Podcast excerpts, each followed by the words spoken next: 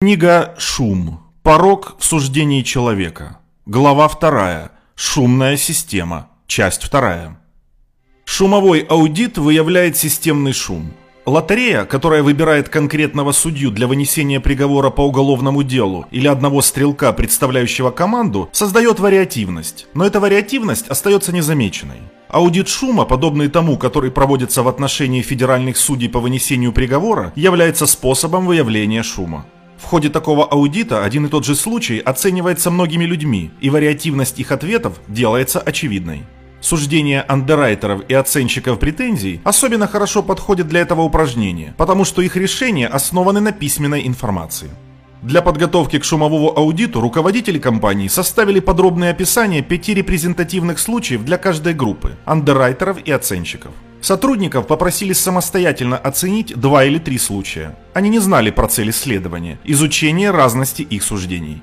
Прежде чем читать дальше, вы можете подумать о том, какой ответ дали бы на следующие вопросы. Если в хорошо управляемой страховой компании вы случайным образом выбрали двух квалифицированных андеррайтеров или оценщиков претензий, насколько разными, по вашему мнению, будут их оценки? В частности, какова будет разница между двумя оценками в процентах от их среднего значения?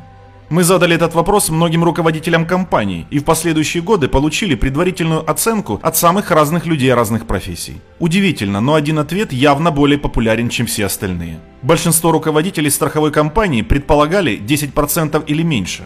Когда мы спросили 828 генеральных директоров и руководителей высшего звена из различных отраслей, насколько будет расхождение, по их мнению, в аналогичных экспертных суждениях, показатель в 10% также был средним и наиболее частым ответом.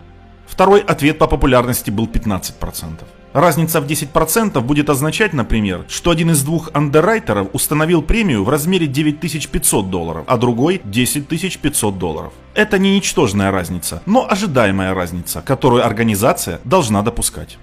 Наш шумовой аудит выявил гораздо большие различия. По нашим оценкам, средняя разница в андеррайтинге составила 55%, что примерно в 5 раз больше, чем ожидало большинство людей, включая руководителей компании. Этот результат означает, что, например, когда один андеррайтер устанавливает премию на уровне 9500 долларов, другой не устанавливает ее на уровне 10500 долларов, а указывает вместо этой суммы 16700 долларов. Для специалистов по урегулированию претензий средний коэффициент составлял 43%. Подчеркнем, что эти результаты являются медианными. В половине пар случаев разница между двумя решениями была еще больше. Руководители, которым мы доложили о результатах аудита шума, быстро осознали, что сам по себе шум представляет собой дорогостоящую проблему. Один из руководителей оценил, что ежегодные затраты компании на шум при андеррайтинге, с учетом как потерь бизнеса из-за завышенных котировок, так и убытков, понесенных по контрактам с заниженной стоимостью, исчисляется сотнями миллионов долларов. Никто не мог точно сказать, сколько было ошибок или предвзятости, потому что никто не мог точно знать золотую середину для каждого случая. Но ни у кого не было необходимости видеть яблочко, чтобы измерить рассредоточение на обратной стороне тарелочки, чтобы понять, что вариативность – это проблема. Данные показали, что цена, которую озвучивают покупателю, зависит от предела неудобства в лотерее, которая выбирает сотрудника для реализации этой транзакции. По меньшей мере, клиенты не будут рады узнать, что подписались на такую лотерею без их согласия.